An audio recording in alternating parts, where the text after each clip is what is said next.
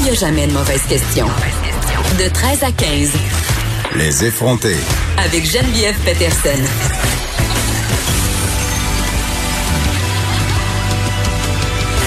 Cube Radio.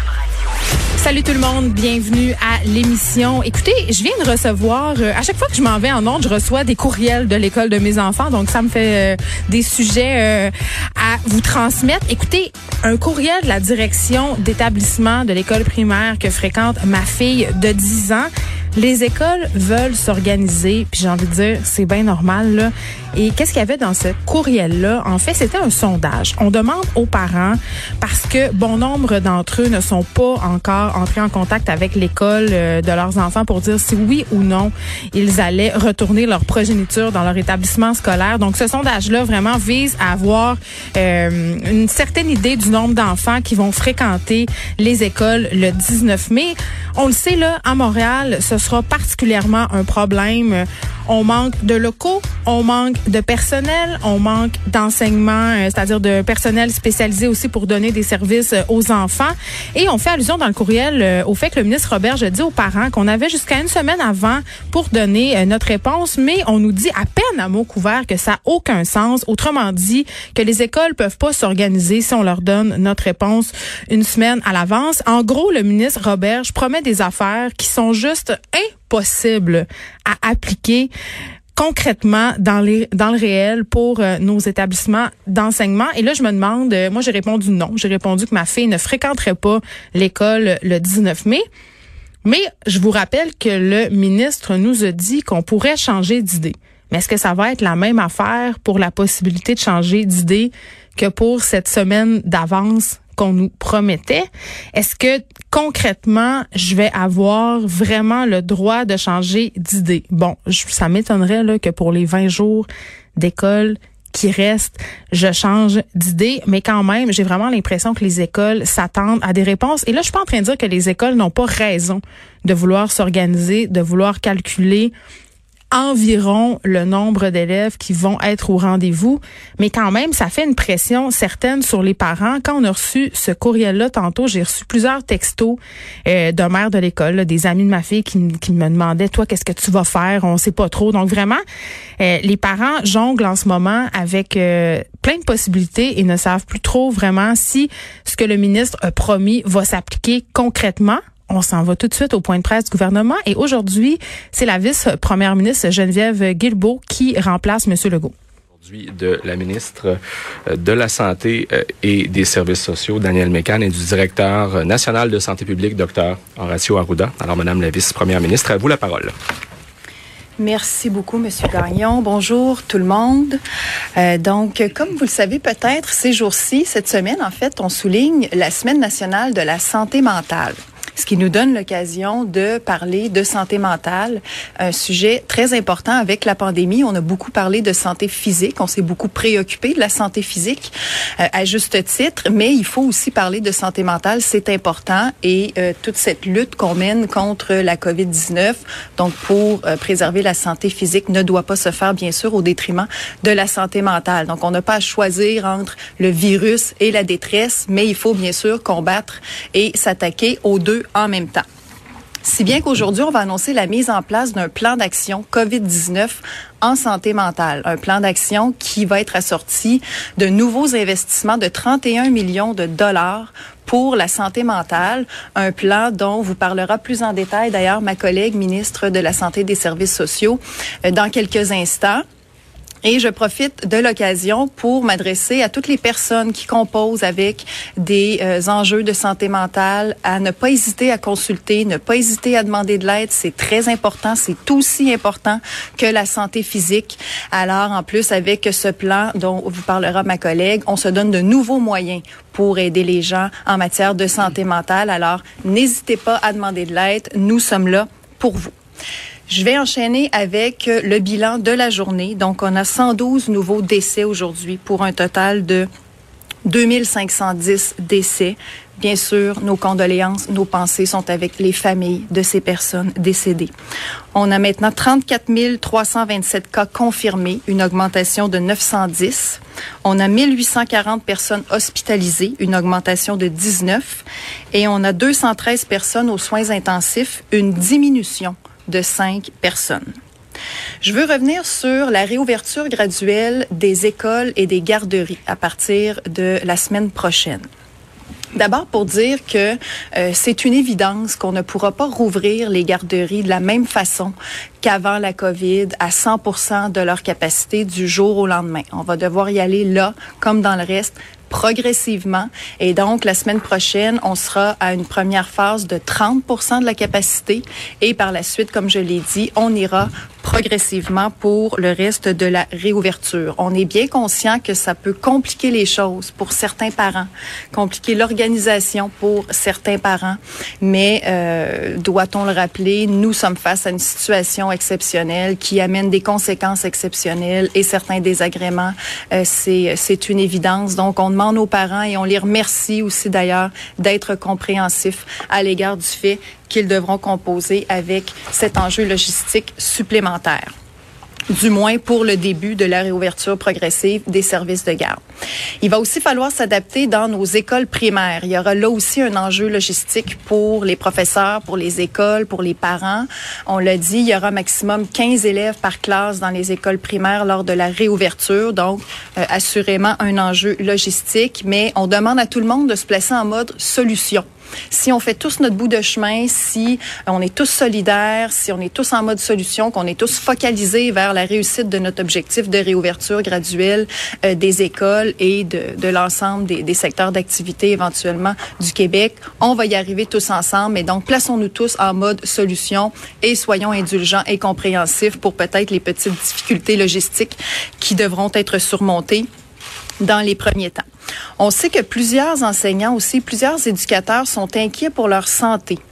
Et ça se comprend. C'est normal d'être stressé, d'être inquiet, d'avoir des questionnements par rapport à sa santé avec tout ce qu'on vit depuis quelques semaines, avec tout ce qu'on lit, tout ce qu'on voit, tout ce qu'on entend. Donc, c'est compréhensible que des gens puissent avoir des inquiétudes. C'est la raison pour laquelle on a voulu clarifier l'information quant aux facteurs de risque pour la santé associés à l'âge.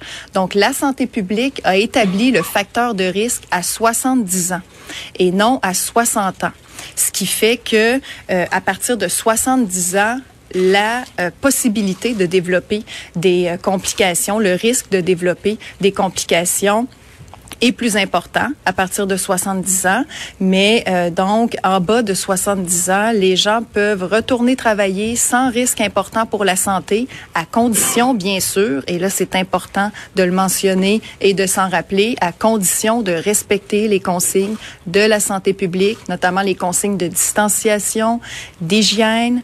Alors on demande aussi euh, à tous les employeurs du Québec d'en tenir compte, d'en être bien conscients, de s'assurer que ces consignes-là puissent être respectées dans tous les lieux de travail physiques où les gens recommenceront graduellement à se rendre. Mais donc, ce sera possible pour les éducateurs et euh, les professeurs, les enseignants âgés entre 60 et 69 ans de reprendre le travail dès euh, la semaine prochaine. Comme je l'ai dit, c'est à condition de respecter les consignes de la santé publique et pas seulement pour les adultes, d'ailleurs pour les enfants aussi, puisqu'on parle d'enseignants et euh, de milieux de garde. Il y aura des enfants dans les écoles et dans les garderies à partir de la semaine prochaine. Donc, je lance un appel aussi à tous les parents de, euh, de, de déjà commencer à expliquer à leurs enfants la façon nouvelle dont on devra se comporter désormais à la garderie, à l'école. c'est sûr que pour eux, ça va être nouveau, donc on se comportera pas tout à fait de la même façon qu'on le faisait euh, avant d'interrompre de, finalement les services et avant la COVID. Alors, ça va être important de garder nos distances. Ça va être important de se laver les mains souvent, de tousser dans notre coude si euh, on doit tousser. Alors, euh, c'est, je compte sur les parents, on compte sur les parents pour faire ce, ce petit travail-là de préparation et de sensibilisation à nos tout petits. Mais en leur expliquant, en leur répétant, je suis bien confiante que nos enfants vont, vont bien comprendre les consignes et les appliquer, ce qui va aider tout le monde à pouvoir procéder à cette reprise graduelle en toute sécurité. Je veux aussi vous dire un mot sur euh, les centres de détention. Vous savez, moi, comme ministre de la Sécurité publique, j'ai sous ma responsabilité nos centres de détention provinciaux. Et donc, je garde, moi, un œil euh, très avisé sur la situation dans nos établissements de détention depuis le début de la pandémie, notamment sur la situation à l'établissement de détention de Montréal, communément appelé Bordeaux, où il y a un certain nombre de détenus qui ont été testés positifs, donc qui sont infectés par la COVID. Alors, euh, c'est une évidence que euh, comme partout dans le monde, notre réseau carcéral fait face à un défi important avec la pandémie. Depuis le, début de la pandémie, c'est un milieu d'hébergement fermé. Donc, évidemment, il y a des risques de contagion. Il y a des détenus qui sont plus à risque que d'autres. Donc, il y a là une situation qu'il fallait surveiller, qu'on surveille d'ailleurs en collaboration avec la santé publique depuis le tout début.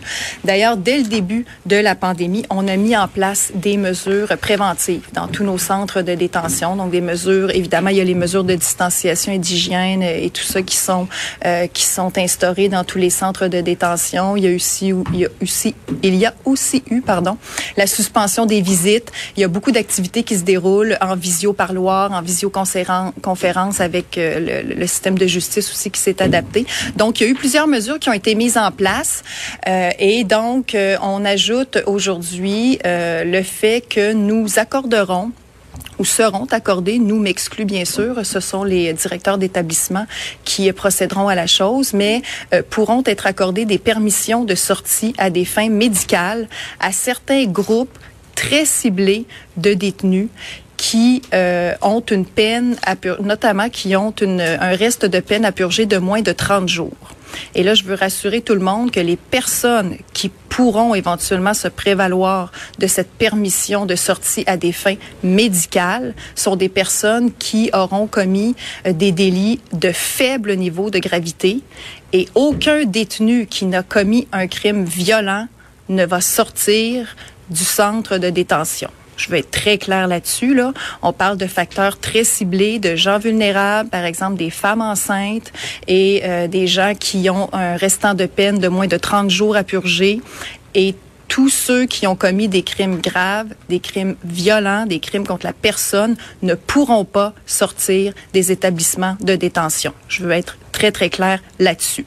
Mais comme on fait face à cette pandémie dans les établissements de détention comme ailleurs, euh, il faut euh, mettre en place les mesures, notamment pour protéger notre personnel. On a une responsabilité aussi envers nos travailleurs.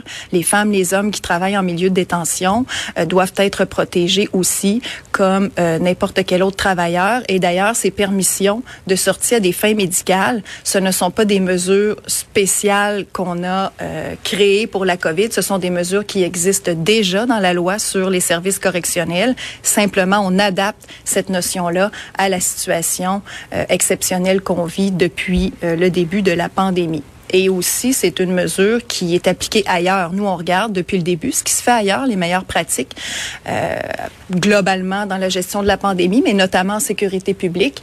Et euh, cette, euh, cette notion d'accorder des permissions de sortie à des fins médicales a été implantée à d'autres endroits, notamment en Ontario, notamment en Colombie-Britannique, au Manitoba aussi.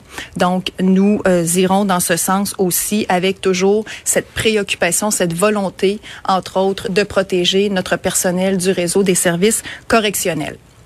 Maintenant, pour euh, mes remerciements du jour, ben, je vais re-remercier le personnel du réseau des services correctionnels, puisqu'on est dans le sujet, qui font un travail méconnu, qui passe souvent inaperçu, mais qui est très important, qui eux aussi sont au front. Donc, euh, merci beaucoup pour le travail que vous faites. Et je veux remercier aussi nos élus municipaux, nos élus municipaux qui euh, sont euh, eux aussi des, des, des, travailleurs de première ligne, mais d'une autre façon. Donc, des les élus de proximité qui sont très près des gens, qui sont des alliés très importants depuis le début pour avoir pris part à plusieurs rencontres rencontre avec plusieurs élus municipaux, les maires, les mairesses, les préfets, les préfètes, euh, qui sont des relayeurs d'informations très importants et qui travaillent eux aussi 7 jours sur 7 depuis le début pour aider nos citoyens, nos citoyennes. Alors un grand merci, collaborent très bien, collaborent aussi avec la santé publique.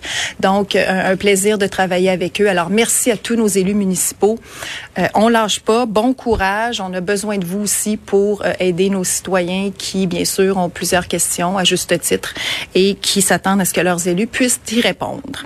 Je vais terminer en disant que malgré toutes les inquiétudes et malgré tout euh, peut-être les obstacles, puis bon, les, questionnements qui peuvent venir avec le déconfinement graduel du Québec, ça va nous faire du bien. Ça va faire du bien aux gens de vivre ce euh, déconfinement graduel de pouvoir tranquillement retrouver un semblant ou un petit peu de normalité à travers ces premières étapes de déconfinement graduel. Euh, et si on veut continuer d'avancer vers ce retour à la normale, et je vais placer normale entre guillemets parce que pour plusieurs mois, ce sera pas la même norme que celle qu'on a connue avant la pandémie, mais pour avancer euh, tranquillement vers ce retour à la normale, il faut continuer de respecter les consignes de santé publique. On ne le dira jamais assez. Continuez de rester à distance, évitez de vous rassembler, lavez-vous les mains euh, et euh, respectez l'ensemble des consignes. Continuez de protéger nos personnes vulnérables. Et de cette façon-là, on va y arriver tous ensemble et on va retrouver une vie euh, un petit peu plus euh, normale, si j'ose utiliser le terme, euh, éventuellement. Donc, merci tout le monde et bon courage pour la suite.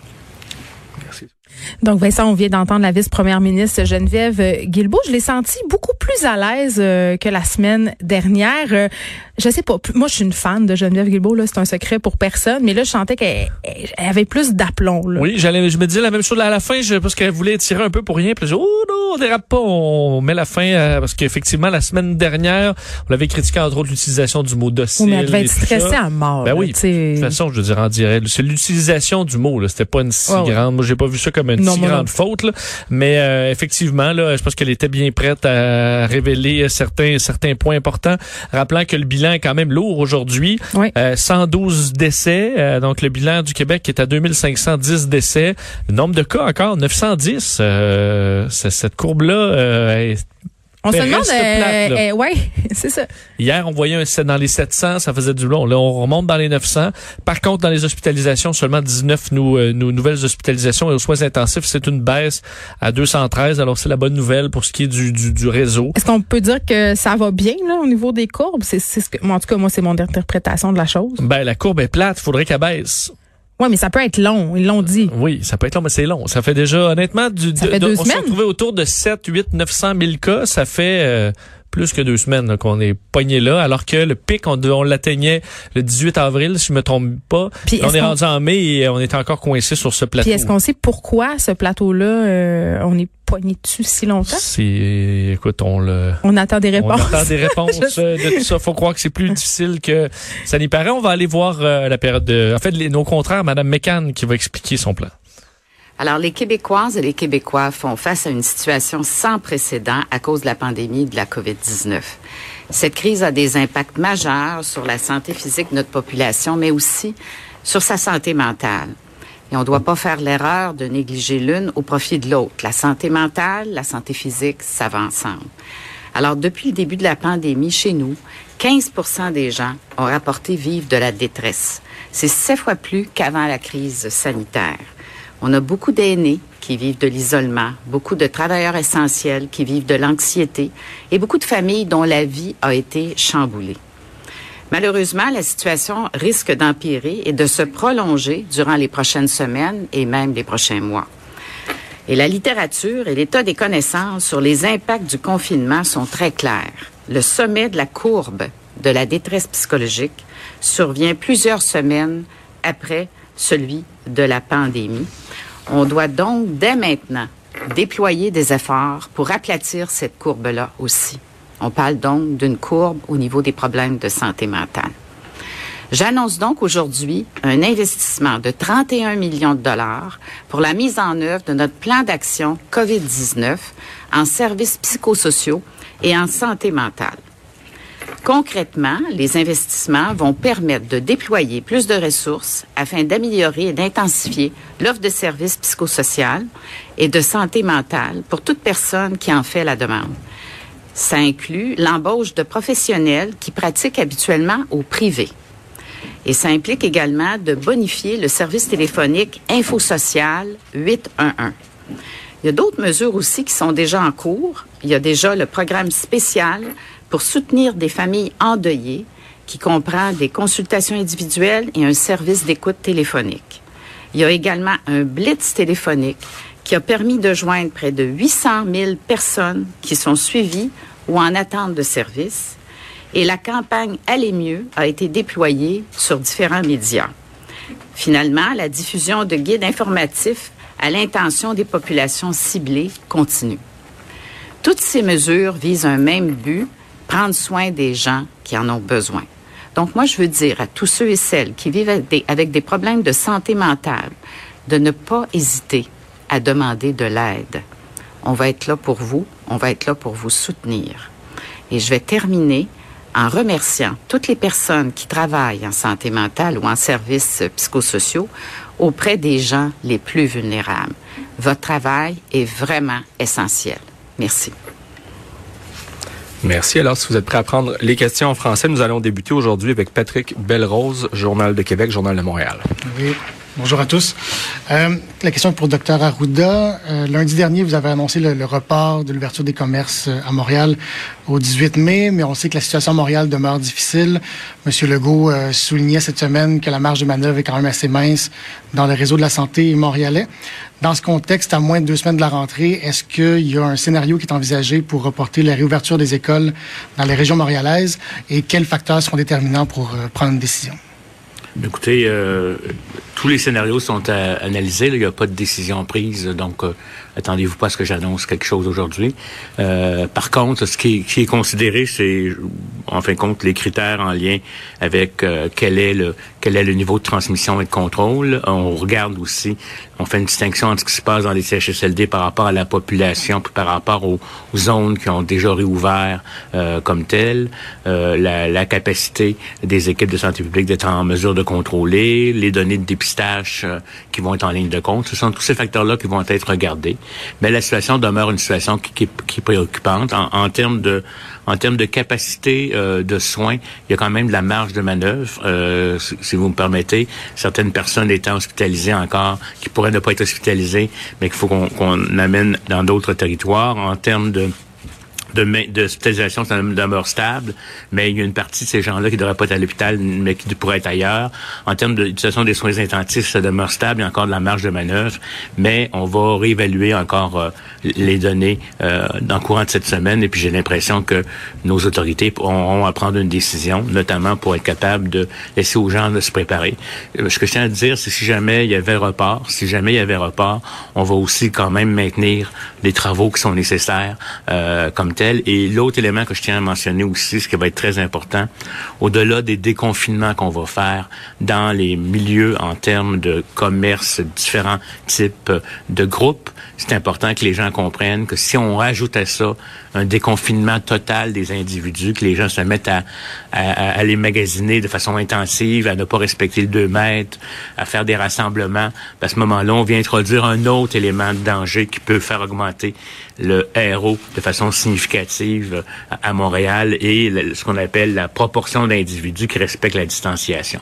Donc, euh, tout ça va être analysé, mais euh, on va aussi donner les consignes très claires. si on ferme les choses ou qu'on retarde l'ouverture, il va être important aussi encore que les gens, parce que le printemps est là, la chaleur est là, les gens ont le goût de sortir, mais si on sort, les acquis qu'on a faits en termes de distanciation antérieure pourraient être perdus. Et là, on peut faire basculer une région très densément peuplée comme Montréal, où c'est chaud, c'est dense, il y a beaucoup de contacts, puis il y a beaucoup de secteurs d'activité.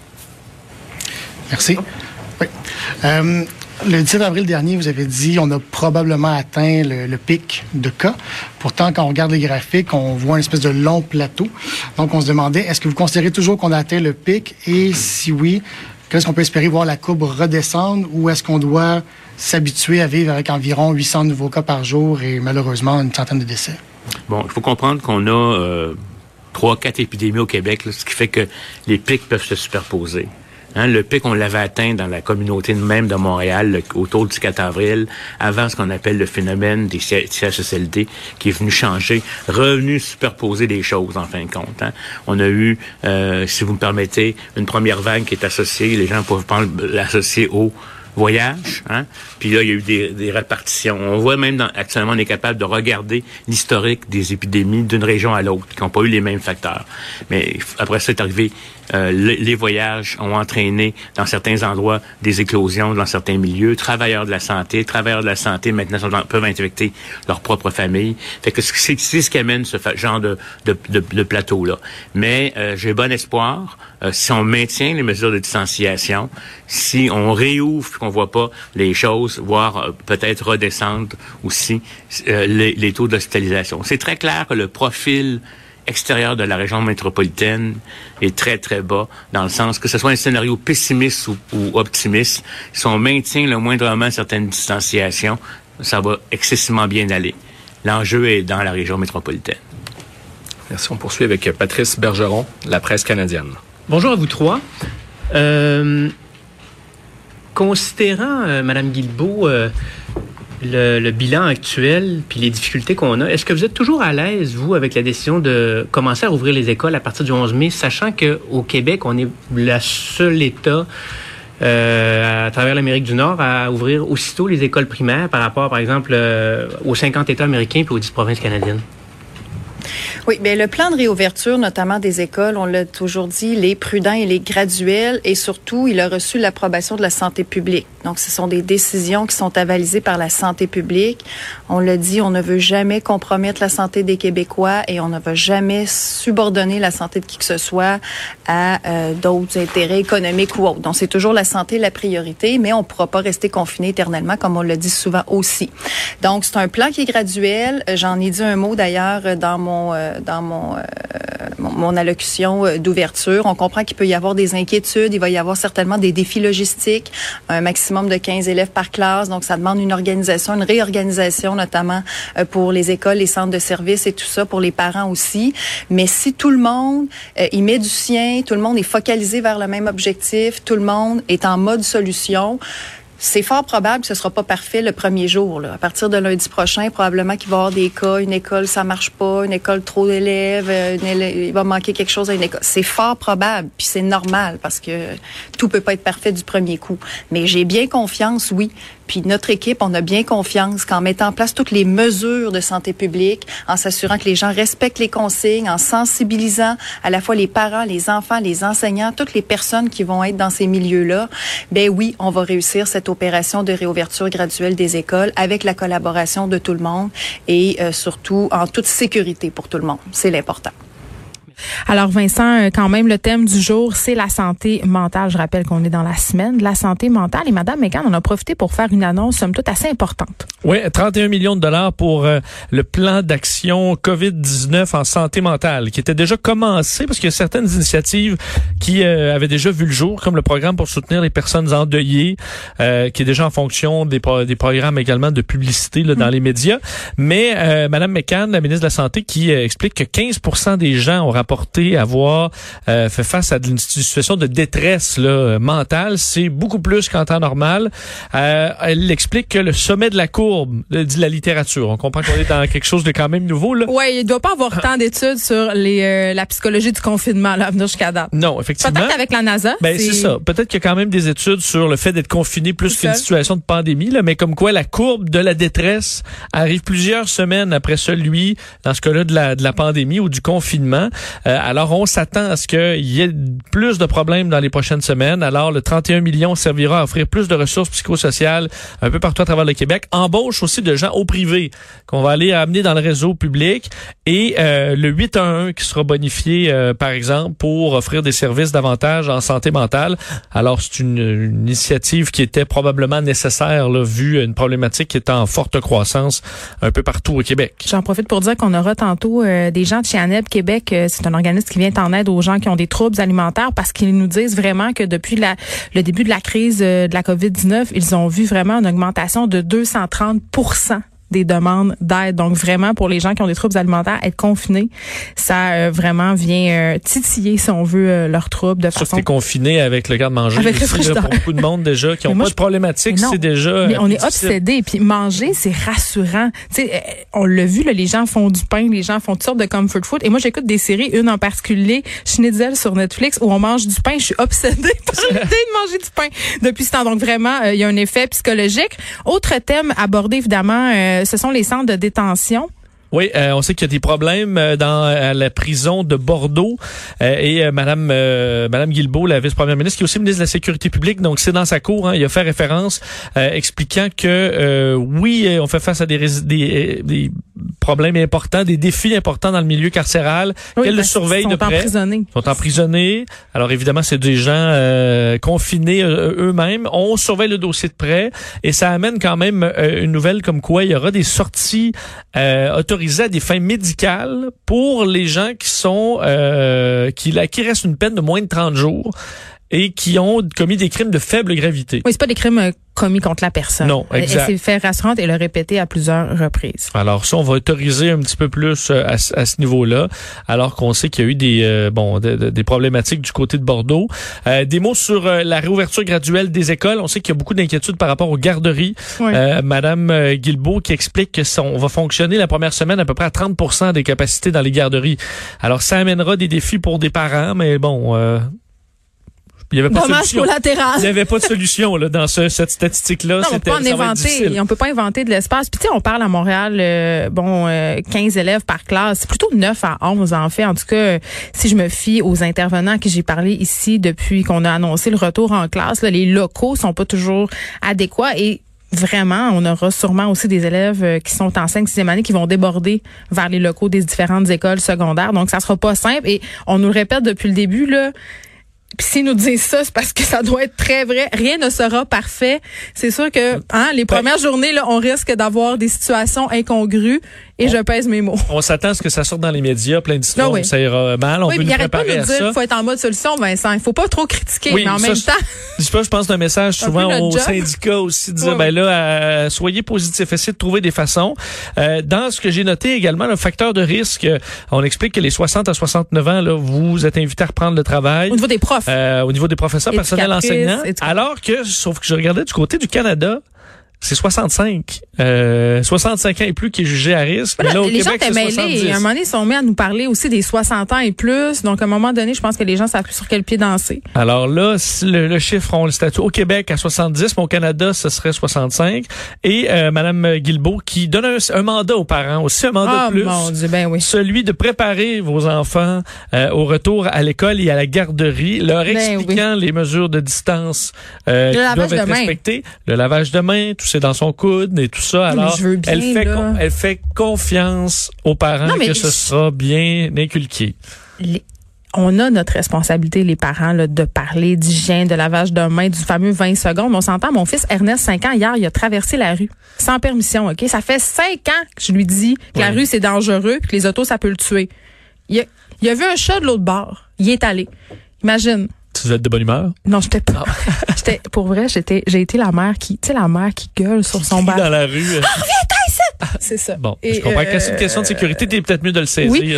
On a répondu aussi, Vincent, à notre question sur, euh, mon Dieu, le prolongement de ce, de ce plateau. Oui, on avait la même question que les journalistes sur le fait qu'on semble être coincé sur un plateau là, de 800-900 cas par jour depuis plusieurs semaines. Et euh, Monsieur euh, Arruda explique qu'on a, qu'on a plusieurs courbes en même temps qui font la courbe du Québec. Euh, le fait que notre la courbe, disons, dans les extérieurs de Montréal, extérieur du CHD, CHSLD, ben, atteint son pic déjà un, plus, depuis un bon moment, mais on a d'autres épidémies, évidemment, dans les euh, résidences pour personnes âgées qui ont causé ce problème-là. Mais lui croit que malgré les réouvertures, si on respecte les consignes, on devrait voir quand même cette courbe-là s'abaisser. Peut-être pour ça qu'il porte une épinglette euh, arc-en-ciel aujourd'hui, docteur Arruda. Rapidement, Vincent, la santé publique qui a fait le point sur la pandémie plus tôt ce matin. Oui, un mot sur, parce que je vous entendrai pas, Justin Trudeau aujourd'hui dans son, point de presse euh, relié à la COVID-19. Il était euh, absent aujourd'hui puisqu'il est à Trenton, en Ontario, pour le rapatriement des corps des militaires qui sont décédés dans un accident d'hélicoptère la semaine dernière. Alors à 14 heures, il y a une cérémonie là où le premier ministre sera. Alors il n'y avait pas de point de presse, c'était la santé publique, Dr Tam, Jean-Yves Duclos, ministre de la Famille, qui était là. Euh, on a donc pu confirmer que c'est 4111 décès maintenant au Canada qui euh, concordent vraiment, en fait, qui dépassent les pires prévisions du gouvernement du Canada. C'est ce qu'on remarque. Euh, on parlait également de la semaine de la santé mentale du côté du gouvernement fédéral et on avisait que c'est plus de 700 là, militaires qui sont déployés dans les CHSLD du Québec. On sait que François Legault avait fait preuve d'un peu d'impatience hier face aux militaires qui tardent à arriver arriver au Québec et on dit qu'il y en aura dans les prochains jours un 1000. Alors le 1000, on devrait l'avoir atteint bientôt. C'est ce que Jean-Yves Duclos a annoncé tantôt. Merci Vincent, à tantôt. À tantôt.